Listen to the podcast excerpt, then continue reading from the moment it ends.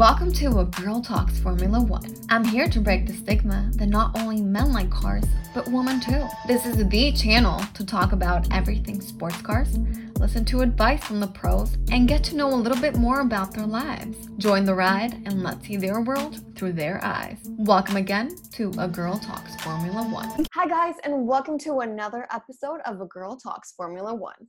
With you, your server, Manena Manotu, and today I have a very special guest, an up and coming driver, Grayson Dean. Hi, Grayson. How are you doing today? Good. So, tell us a little bit about yourself, Grayson. How old are you? Seven years old. When did you start racing? Um, I started racing two years ago, and I was five years old. It was, and it still felt really good. Of course, because whenever you're really passionate about something, I bet it always feels great, right? Yeah. So, how did you realize that you wanted to be a driver? I was watching TV, and I noticed uh, I pressed Formula One, and I saw all the Formula One, and then I got into Formula One. So I said, Dada, let's go watch Formula One. And then he was like, What's Formula One? I told him Formula One is this race car driving thing, and I was three years old. So Oh. we watched it. So let's say two years later, got into racing, and then that's how my dreams come true. That is so amazing, Grayson. I've heard so many stories about something similar, but with actors, it's so nice to actually listen to a driver say that his dream started pretty much the same way. You watched it on TV, you felt this whole series of different emotions, and then you wanted to become a driver too. And I've also heard that you were called the mini Lewis Hamilton. You actually do look like him. Yeah, a little. um, I'm a little little talented. If I if I won a little bit like grand grand races, Right. I'll be like mini like baby baby little talented. I'll be like kind of like I'm kind of like a real baby little talented. Definitely. Like his fake son, let's say, huh? Yeah.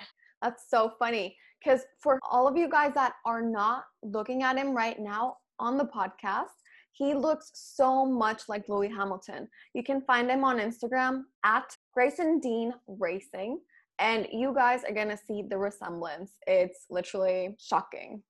So tell us a little bit about your first race. Do you remember your first race ever? Yes, it was in Sheridan, Illinois, and I actually got podium and Ooh. I had my first interview there. Well, there you go. So you've been famous for a while now. Yeah. You're oh. used to this now. I took a tiny break during like the winter or like the middle of last year doing interviews, and then now this year I'm starting to do way more interviews. of course. And I'm looking at your t shirt. It's super cool. Can you tell us a little bit about this Grayson Dean merchandise? It's so cool. He's got his logo, very sporty, very race carish that, that you're pointing at. Right here is like who built my engine, CKT. Oh, um, amazing. Engines. Right. Chicago, Illinois. And then this one is Call One. And actually, this one, he's actually still mm, doing a new one, a new team, but I still don't, I'm still having Call One. And then down here is um like High Park Hospitality, and then IT Savvy, and I, I don't know, and I have way too much on the back.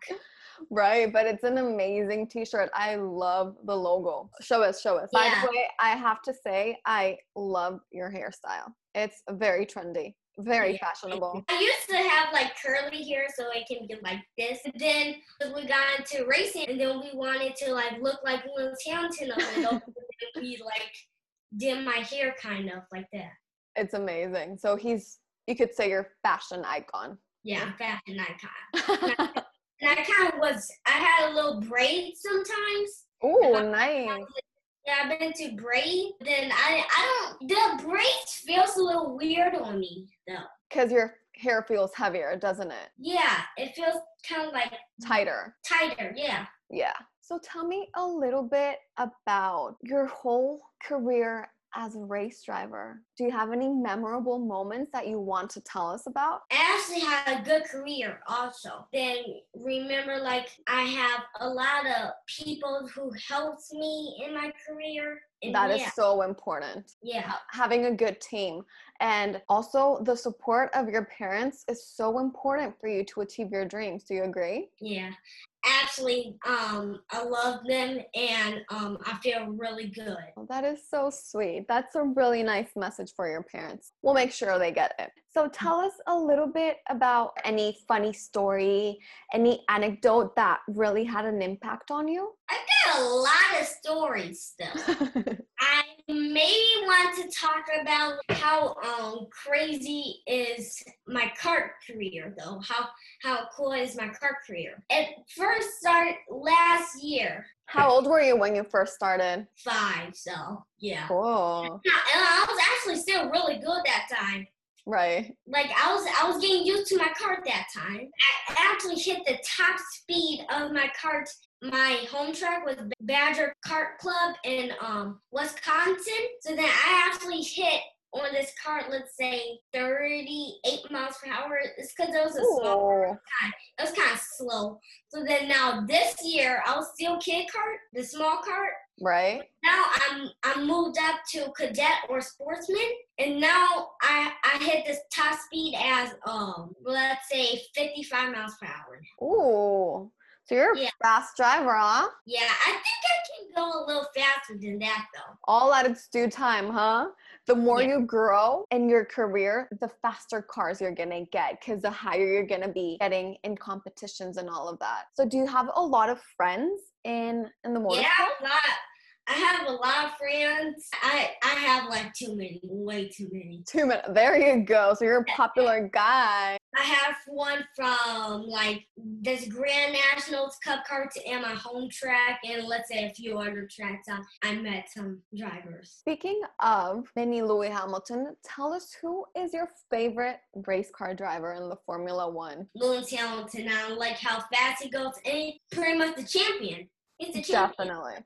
Even Yeah. if he doesn't drive on the last race of the season, he is still going to win world champion. But Yeah. speaking of that, so how did you feel when he tested positive for COVID and he couldn't drive on this weekend's race sad, and I hope you feel better, Lewis Hamilton. so that he can actually drive in Abu Dhabi, right? Yeah. Did you so. did you watch the race? Yeah, I watched the race. And what did you think about George Russell's performance? It was really good, and I'm actually disappointed how um George Russell came on 11th. It's because the pit stop.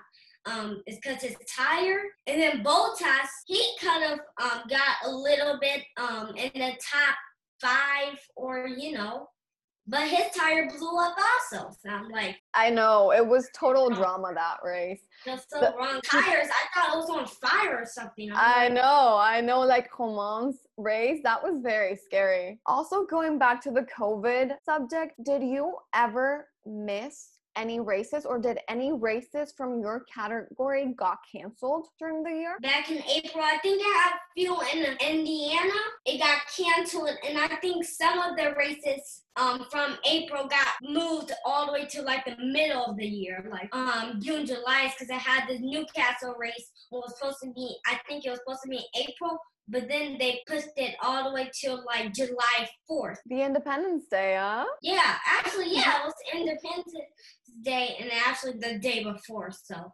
That's so funny. Tell us a little bit, Grayson, about what do you do to get motivated and to have like a winner mindset before every race? I don't really know that yet. Because I don't know that much, you know, stuff. Whenever you just get into the car, that's when you kind of switch into like Yeah, I- driver mode. I, yeah, I put into like focus um race mode when I get into my cart.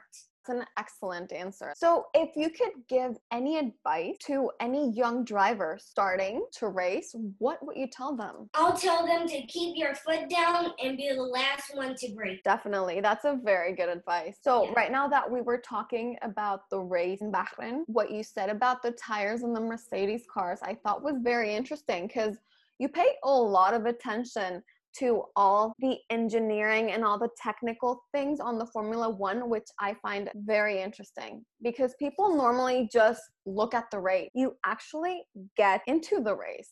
That's amazing. I just want to congratulate you for that, for having such a keen eye. Yeah, thank you. it was actually that race was actually pretty crazy. Even besides yeah. that, like it was a three car um accident at Definitely. the first lap. Yeah, and all the people that were on the podium, totally unexpected. Nobody would have thought that they were going to be the three people that were going to end up on the podium. Of course, I'm super excited because as a Mexican, I am thrilled up to the sky that Checo Perez won, but I would have never thought he was going to actually win first place. I don't know if you knew this, but it had been 50 years since a Mexican hadn't won a race. What?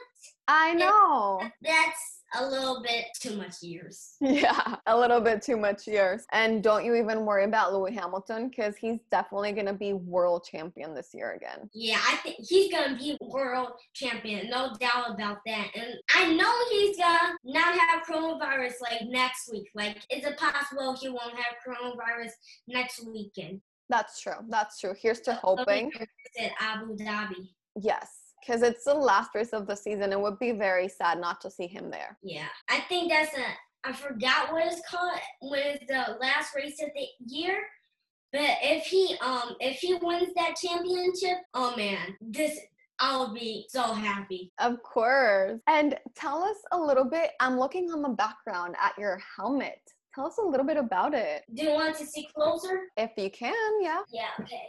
So, um, like my helmet is it has like stickers from last year and this year's because actually these stickers fancy. this stickers is from last year is because it's from the old helmet. Okay. Yeah, so then the this one with the star says USPKS is United States Pro Cup I mean um Pro Kart Series 2020 in Badger Kart Club and then actually shows who made this helmet. That's amazing. So every single year you get a new helmet? Well, not every single year. Like when my head grows, and oh, then okay, I get cool. a new helmet. So yeah. And and you've been driving for two years already, right? Yeah. That's awesome. And tell me something. Did you choose the colors? Or is that part of your uniform? I actually choose the colors. Well, me and my dad choose the colors. Right. My mom helped a little and actually, I was like, let's go with this color because it was such of a nice color, red, white, and blue. Is the color of the American flag. So Definitely. Like, but you just gave it your little twist with like a darker red and a lighter blue, which makes it super fashionable, very eye catching. I couldn't stop staring at it. Thank you so much for showing it to us. It actually has four stars in the back, is because I'm from Chicago. So. Oh, cool. So it has meaning too. It's not just a helmet, but there's meaning behind everything on the helmet, on the design. That's amazing, and it's. I feel it's a really fun process to be part of the designing of your uniform and your helmet. And I see also a lot of trophies, huh? Yeah, that's that's some of the trophies, but I have a lot more in my. And whenever you look at your trophies, what do you feel? Tell us. Feeling like a second place champion, so Ooh. so close to first place. Yeah. And then I actually have these two humongous trophies. It's because it's from like the end of the year. Like you get a trophy from the end of the a big trophy from the end of the year and called a banquet. Oh, cool! So then, um, get this big trophy, and um, it means like you did a really good job for the year, and then it's just a big trophy. So that's amazing. And you know what? I really like your personality because you have a lot of attitude, and we can actually tell that you really want this, that you're really passionate about what you do. Yeah. My previous guest has a little question for you. What do you want for your food in future? Formula One. You want to be in the Formula One when you grow up? Yeah, I want to be in Formula One. And actually, if I'll do Formula One, but let's say example, if I if I can't get to Formula One, I might do NASCAR, but I'm just I'm aiming for um Formula One. Of so. course, NASCAR is like your plan B, right? It, it's like if I if I might not get to Formula One, but I know I'm gonna get for to Formula One. Definitely, that's the spirit. That's definitely the attitude. Oh, nice trophies. Look at you. You're an Yeah, absolute winner. This is from last year. This is this year. Oh, that's nice. Well, you're so you are always on the podium basically. Yeah, and actually, it's a few other ones. I actually it's because of more really good drivers who've been racing a little bit more than me. Of course. Um, I, I keep getting four, but I'm like I'm trying. I'm actually still getting into third sometimes. There you go. That's a great place. Because you like you said, you haven't been driving for that long. So that's pretty amazing. Do you still remember your first time on the podium? My first time on the podium was my first race. Actually. Oh my gosh, what are the odds for that? Well, actually, I have um a trophy from the first one. It's it's pretty old, so it's from like April last year. That's pretty amazing. Like that months by months. That this is is my so first amazing. trophy. That is so amazing. Congratulations to you. You have a bright future ahead of you. Yeah, and thank you a lot for telling me about the trophies. Also, That's amazing because that's a reflection of your hard work. yeah, it was, it, it was actually like sometimes when it's like all together, it looks like some like trophy city kind of. Oh, I bet it does. So, anything you would like to tell your fans before we leave? I actually have fans and sponsors. Ooh, Thank you for my sponsors for helping me race. And my fans, thank you for following me on Facebook and Instagram. That is so nice of you. So very sweet. Grayson, it was amazing having you on our podcast. I'm pretty sure you have such a bright future. It's so nice to hear so much fire in your voice whenever you talk about race car driving and the Formula One. I'm super surprised by how much you actually know about the sport and not just the driving, but also what happens behind the scenes. Congratulations to you, Grayson. Yeah, thank you. So, thank you guys so much for reaching all the way to the end of this podcast. See you again in two weeks with another guest. This was Manena Manatu in A Girl Talks Formula One.